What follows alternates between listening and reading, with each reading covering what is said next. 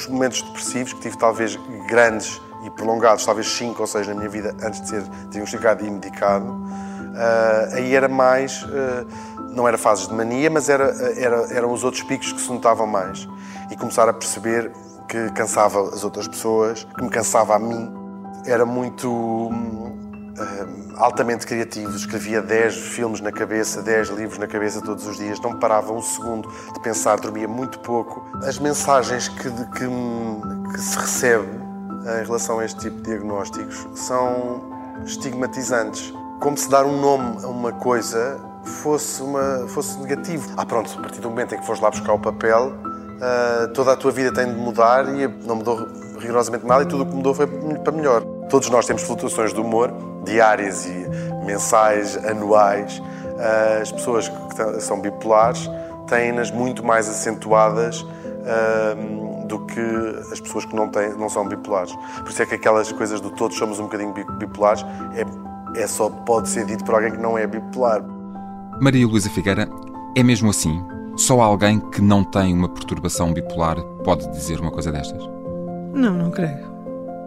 Eu acho que há muitas pessoas que têm consciência desta situação através de muitas fontes de informação e não têm uma perturbação bipolar. Este é o Sair do Labirinto. Eu sou o Paulo Farinha e vou conversar com a psiquiatra Maria Luísa Figueira sobre perturbação bipolar. Ouvimos a voz de Hugo van der Ding em alguns momentos da entrevista que deu para a série Labirinto, conversas sobre saúde mental, que pode encontrar facilmente no site do Observador. A entrevista era sobre a doença diagnosticada do humorista e autor, mas não falarei com a minha convidada sobre este caso em particular, que aliás nem sequer conhece. Falaremos de perturbação bipolar, sim, mas para saber como se sai deste labirinto, como se controla esta doença. E para isso contam os muitos, muitos casos que já acompanhou e acompanha.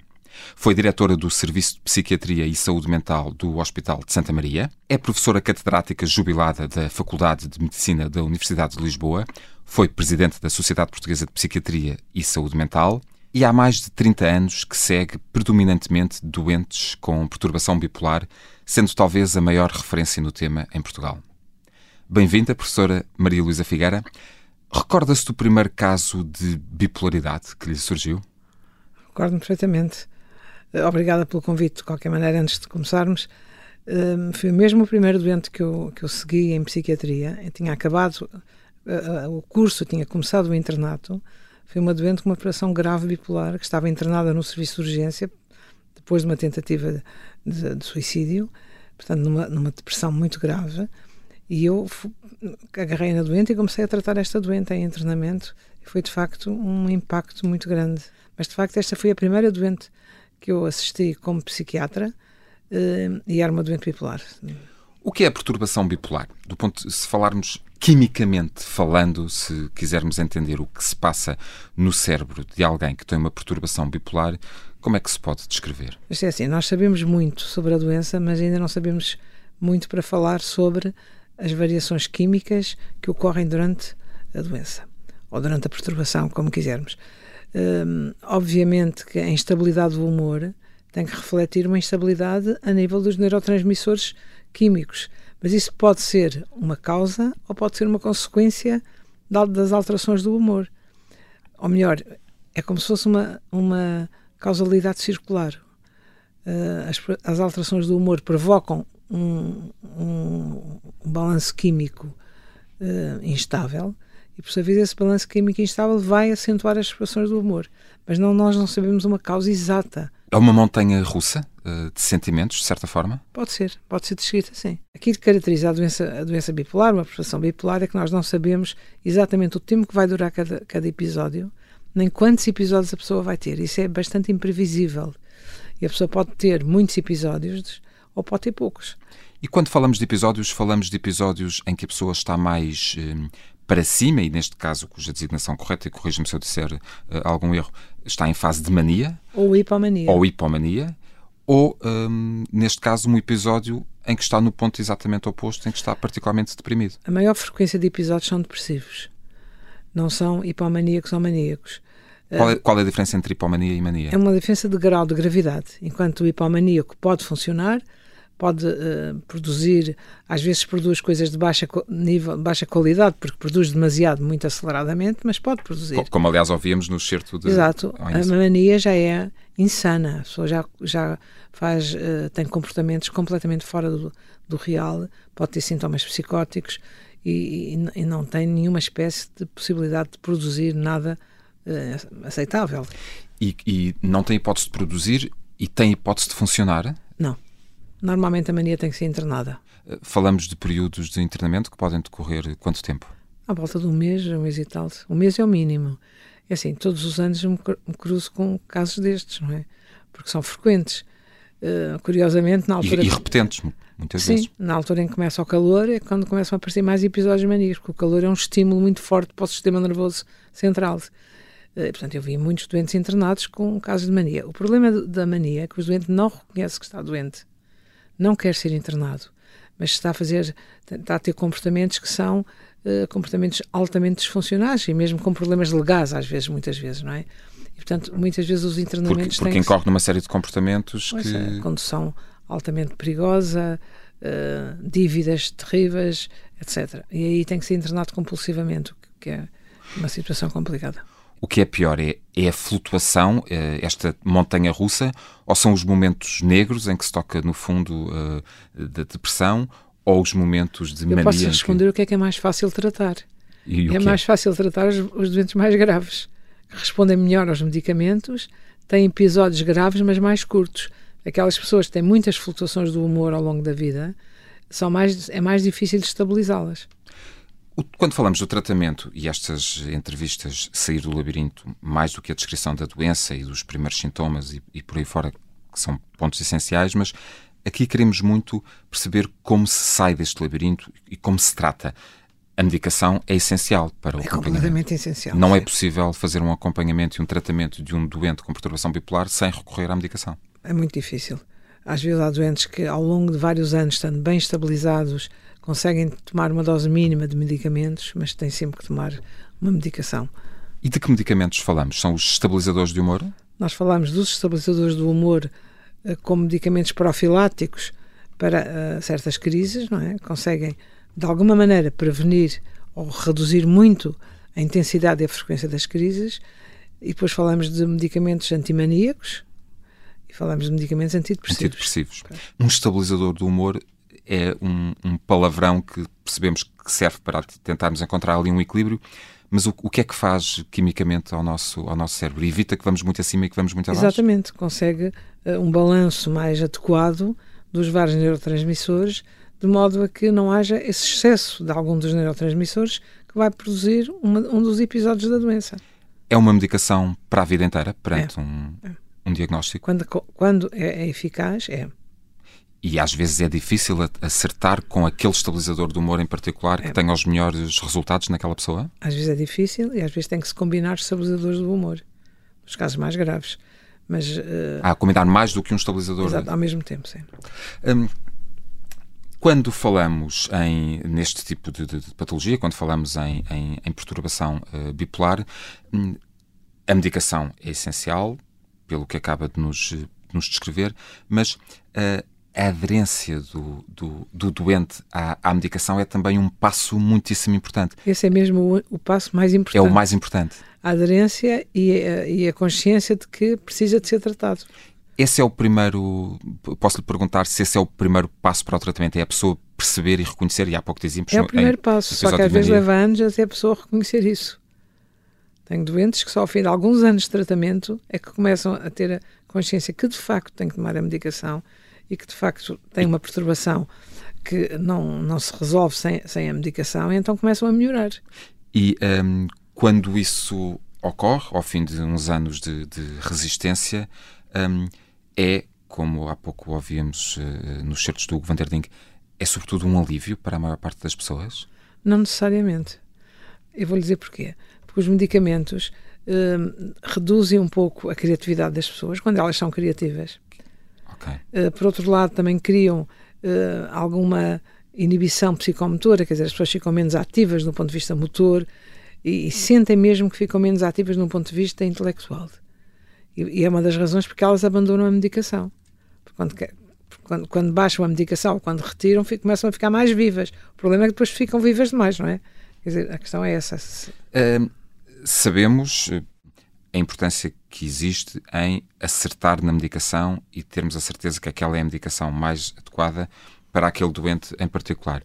É um processo que pode demorar muito tempo até termos a certeza qual é a medicação certa para aquela pode, pessoa. Porque repara, as pessoas não têm crises todos os meses. Portanto, quando se utiliza um estabilizador, temos que esperar largos meses para ter a certeza que o doente está estabilizado. Uh, se não resultou, temos que mudar de estabilizador. Vamos esperar outra vez uh, alguns meses, não é? Portanto, a, a doença às vezes leva tempo a que nós possamos encontrar a medicação certa. E o que é que pode ocorrer, uh, sei que é um risco que, que por, vezes, que por vezes acontece, mas o que é que pode ocorrer quando há uma há um diagnóstico errado e por isso uma prescrição errada e aquele doente começa a ser acompanhado se calhar por uma outra doença que não tem? Há aqui duas confusões possíveis, dois erros diagnósticos frequentes. Um é com a esquizofrenia. Se em vez de diagnosticar a perturbação bipolar se diagnostica esquizofrenia, começa-se a usar um antipsicótico. E é frequente isso acontecer? Eh, Era muito frequente no passado, agora é menos, muito menos. Porquê? Frequente. Porque há métodos de diagnóstico não, não, mais porque a doença é mais conhecida. Quando ah. a doença era menos conhecida, era frequente, muito frequente. A pessoa leva, eh, começa a tomar um antipsicótico, muitas vezes injetável, e depois fica ali preso ao antipsicótico sem, sem melhorar da, da, da, perturbação bipolar. Como é sem episódios, mas, mas sem melhorar. preso quimicamente, claro. com uma espécie de colete de forças químico. O outro erro diagnóstico, esse mais frequente hoje em dia, é confundir a, a perturbação bipolar com uma depressão não bipolar. É assim, quando uma, um doente chega a uma consulta com uma depressão, nós não sabemos se é bipolar ou não. Há alguns indicadores que podemos usar, agora não vou entrar nesses pormenores, uh, mas mesmo assim não são 100% seguros. E se nós não sabemos, vamos dar um antidepressivo e o doente pode fazer uma viragem e entrar na fase hipomaníaca. Hipomania, ou seja, uh, para combater um dos sintomas que a doença tem dos episódios eh, depressivos, potencia-se exatamente o oposto e vai rapidamente num, a, a, a 200 a hora na autostrada eh, no, no aí, sentido. Pronto, aí fazemos o diagnóstico, mas pelo, ma, pelo no mau sentido, um, pelo mau caminho. A par da, a par da, da medicação, e que, é, que é extraordinariamente necessária para, para o acompanhamento uh, de um doente com uma perturbação bipolar, a terapia é também um passo uh, muito, muito importante. Deve andar sempre passo a passo? Ah, completamente. Tem que haver uma psicoeducação do doente, da família. A família tem que, tem que estar envolvida no, no tratamento da doença e... Uma coisa não funciona sem a outra? Se isto for apenas feito, ou, ou se se tentar tratar e acompanhar estes doentes apenas recorrendo à medicação e eles hum, se recusarem a fazer terapia, o caminho, ficamos a meio caminho? Não, o caminho é, é reforçar a psicoeducação, reforçar uma boa relação com o doente, tentar uh, informá-lo uh, sobre a doença, tentar compreender as razões porque ele não quer, porque é importante compreendermos a, a subjetividade do doente, o que é que subjetivamente ele está a sentir, porque é que ele não quer a medicação, o que é que e tentar abordar esses aspectos da subjetividade. Era uma questão que justamente que eu estava a lhe colocar, que é, pode ocorrer também o doente eh, dar apenas início a um processo psicoterapêutico, mas recusar a medicação e querer seguir apenas pelo caminho, uh, ser acompanhado por um psicólogo. Uh, a maior parte não... das psicoterapias não tem indicação para a doença bipolar. Uh, a que tem indicação é uma terapia que visa regular os ritmos biológicos, porque estes doentes dormem a qualquer hora, adormecem a, a qualquer hora, comem a qualquer hora e isso, os seus ritmos biológicos ficam muito alterados. E se se regula o ritmo biológico, a doença melhora. Portanto, isso é uma terapia. E torna a pessoa mais funcional com o meio envolvente. Porque tem menos recaídas. Tem menos recaídas. E isso é importante, é uma terapia cognitiva comportamental que os psicólogos fazem.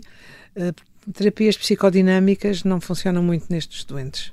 Eh, se tentamos ir à raiz da coisa não, e ao fundo é, não, não é. impossível não, não é? é? quando falamos em, em numa terapia psico uh, uh, cognitiva ou comportamental falamos de trabalhar coisas concretas estratégias exatamente, concretas exatamente. Uh, dicas para para, para, para, o dia a dia. E depois há aquela psicoterapia de apoio que o próprio psiquiatra tem que fazer no sentido de compreender o doente compreender as suas motivações compreender as suas vivências da doença como é que ele está a sentir a doença e as razões por que toma ou não toma a medicação porque cada doente é um doente. E, Com certeza. As, portanto, as essa suas... parte de psicoterapia pode ser feita por qualquer técnico. É muito importante. Parte do tratamento passa por aprender a viver com a doença, reconhecer, reconhecer que há uma doença, uh, aceitá-la, entendê-la e aprender. Falava talvez aqui esta, esta abordagem uh, cognitiva comportamental que os psicólogos fazem aqui. Aprender a viver com ela no sentido de quando isto me acontece, eu posso fazer aquilo para lidar melhor comigo, com os outros. Não, com... Sem dúvida. A primeira aprendizagem que eles têm que fazer é quais são os fatores que precipitam as crises.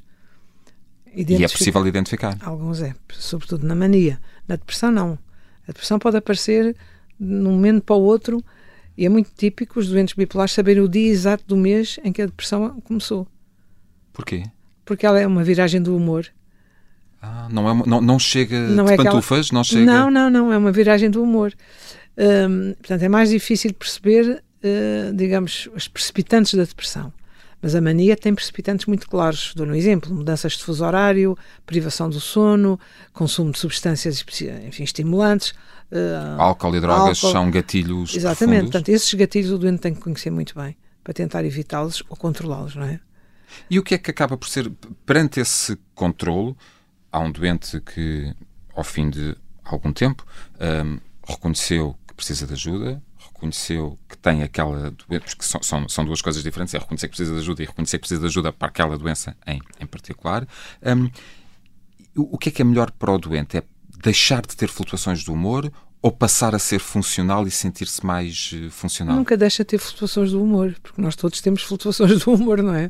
E os, e os doentes bipolares, mesmo tratados, têm muitas vezes maiores flutuações do, do que a pessoa que não tem essa, essa tendência para a bipolaridade. Sim, porque é normal sentirmos tristes ou sentirmos alegres. O que eu tenho que perceber é a diferença entre estar triste e estar deprimido.